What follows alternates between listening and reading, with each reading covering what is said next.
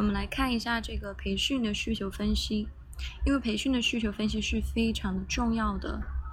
这第三章的需求分析，呃，需求分析当然就是你的实际情况与认知者之间能力的差距，所以它包括五个步骤，一个是培训的需，因为一般的培训方案它会包括培训的需求分析，然后再定目标。然后再去设计和开发，然后是实施，然后效果的评估。所以你没有分析的话，就肯定目标啊、实施啊等都没有一个前提。那它都是，而且它也是培训评估的基础。培训分析的三个层次就是员工需求分析，就学员分析；那组织需求分析和战略的需求分析这种。分析的结构有助于从不同的角度去了解组织及其工作人员在未来的培训需要。每一层次的需求分析是反映不同的侧面。那我们看一下现在培训的三个大层面：第一个是战略需求分析，第二个是组织需求分析和员工需求分析。战略需求分析什么意思呢？比如说，这就是针对这种企业类的，比如说，那你的优先组织是什么？培训工作对优先权的变革是否保持一致？那组织未来人力资源的状况是什么？那组织态度如何？员工的满意度如何？那组织需求分析呢？就是比如说组织的目的、组织目标是什么？然后对培训工作有何要求？组织文化和组织的氛围支持培训吗？然后相应的资源和实时培训的环境和条件如何？那员工的需求分析，员工的知识技能状态和目标状态有哪些差距？哪些人需要接受培训？呃，就是哪些人需要培训？需要做哪些培训？然后有哪些培训？是不是？就是组织需求上没有太理解。战略需求就是和公司，我我感觉是不是满意度啊什么的？这个好像挺难理解的。第二是培训需求分析的方法。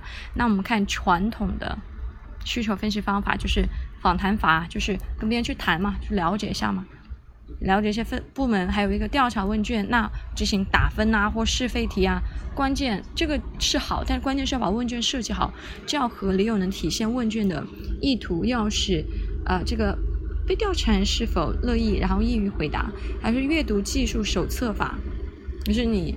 呃的一些记录企业所需的技能啊，定期去阅读和记载，然后所需的一些关键技能和掌握情况，还有访问专家法，因为现在一些咨询公司啊、培训市场培训专家是可以比较了解到本公司的这个优劣的琐事，还有一个就是经验的判断法，然后有些需求就是通过有一定通用性和规律性，可以凭借丰富的管理经验进行预测和判断，对预测。达到培训的需求，在培训需求之前进行采取对策，这样是有利避免了出现的措手不及的压力。就是你可以问别人，然后可以进行这个呃调查问卷，然后还有一个就是阅读技术的手册法，还有一个访问专家法，还有就经验判断法，就是根据你的经验或别人的经验，就管理长的经验进行预测和判断。那对于预测到的培训需求，可在需求之前采取。对策这样有呃力避免了当前需求给培训带来措手不及的压力，又防止了可能产生某些缺乏培训带来的损失。还有一个就是头脑风暴法，头脑头脑风暴法就是大家坐在一起，然后哎一起思考，一起分析，也是挺好的。那这些都是传统培训的，无论是你问别人，然后给别人做个调查，给别人阅读一个材料，还或者说是。哎，我不，我问一个专门的人，访问专家，然后一个呃，根据经验的判断和头脑风暴法，大家一起，大家一起来想问题。那现在培训的需求方法，第一个就是绩效分析方法，这个很有用，生涯为导向的培训需求分析模式。呃，这两个好像都是比较用得多的东西。那我们来看一下，什么叫做绩效分析方法？绩效分析模式是培训需求分析实践中自然形成并且总纳归出了归纳出来一种模式。这种模式聚焦于预确定预期绩效和实际绩效之间的差距。那分析差距产生的原因，从而识别培训的需求。其基本的理念是不是所有的啊绩效差距都可以转化为培训需求？只有绩效。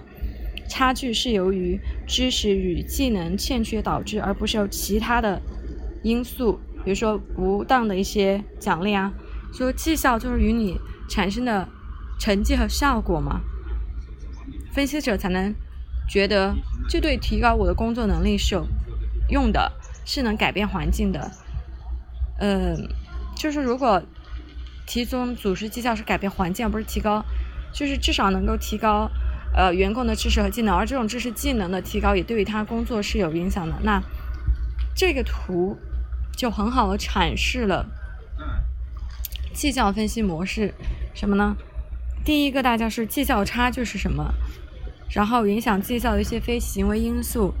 然后呢，我们看呃工作的行为，那我去了解它影响他行为的一些工作。呃，还有一个就是他的知识技能是什么？比如说对员工工作影响构成的一些非知识技能，还有培训。嗯，这好像挺难理解的。啊，知识技能，那你对工作影响构成因素一些非知识技能，还有一个培训就是改善员工的知识技能的一些非培训因素，哎，就看其中绩效，很好诠释绩效分析模式表方框，对不对？方框它其实表示的是各种成分之间的因果联系，基本上是箭头左边的变量影响右边的变量，箭头左边。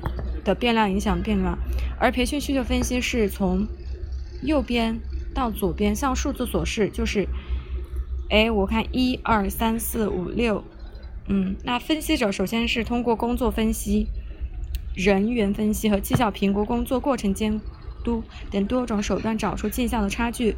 接下来工作就是对差距形成的原因进行深入的分析，为了确保。识别出来的培训需求有效的组织绩效和个人绩效，那缩减绩效差距。所有培训分析必须保持三个必要要求，就是，呃，首先改变个体的某个特定的行为，改善其绩效，它也可以连接一，是不是？没有一些是改变个体水平特定的知识和技能，能够增加员工的预期工作行为，链接三。还有就是培训是关键改变知识技能的可靠手段，链接五。换句话说，只有图中有实现表示连接一三五有足够的强度，培训分析才是准确和有用的。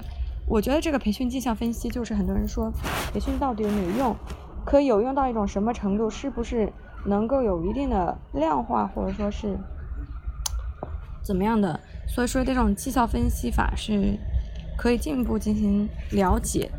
还有一个就是。这个以生涯为导向的培训分析模式，人们都说这个职业生涯的发展，所以这个如果这个培训能够促进职业生涯的发展，能够提薪或者是提职加薪，我觉得培训它的驱动力，内在驱动力应该来说就是比较强的。那大家可以看出这个模型。呃，就是在对待企业和员工的关系上面，企业和员工是两个平等的利益主体，承认员工的个人的呃利益与企业的组织关系的相关性，不存在谁的利益优先，那是建立在员工个人发展基础上面。那培训是要生涯相结合的，那克服了以往的非职业生涯下的培训的一些缺陷，那就是考虑，哎，你企业的需要，我需要有企业文化，我需要有企业的营销。那有没有考？这只考虑短期和限期的，没有从员工的这种职业生涯去发展。那呈现三个特点就是，这个是从职业生涯，那将企业组织的需求与员工职业发展需求相结合，尊重员工个体发展，呃，就是尊重员工嘛，像马斯洛的那个模型。第二个就是不仅考虑了限期需求，而考虑了远期的对这种前瞻性培训需求分析的一个。升华。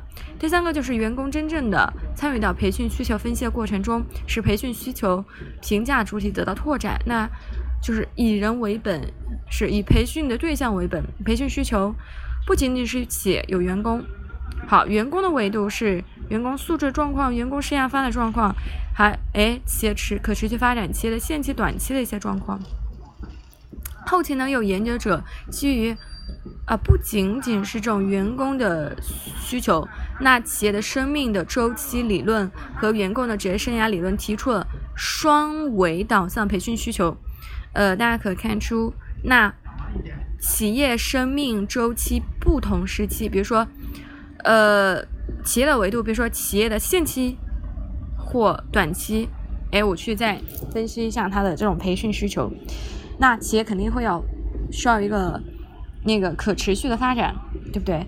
然后再去看一下，它跟前面的是不同的，它的这种员工是可能是在考虑企业这个核心，然后再周围再考虑员工，然后是企业的生涯发展等等，挺玄乎的。我觉得这两个，总之绩效分析和这种伊诺斯的分析都是比较经典的、具有影响力的两种培训模式。可以去学习和了解一下。那在实践中引现出来的基于胜任类模型的呃分析和前瞻性的分析，都是在这两种模型的基础上进行发展的。那这里是培训的需求分析，我们了解了什么叫做培训的需求，然后了解了传统型的培训需求以及现代性的培训需求。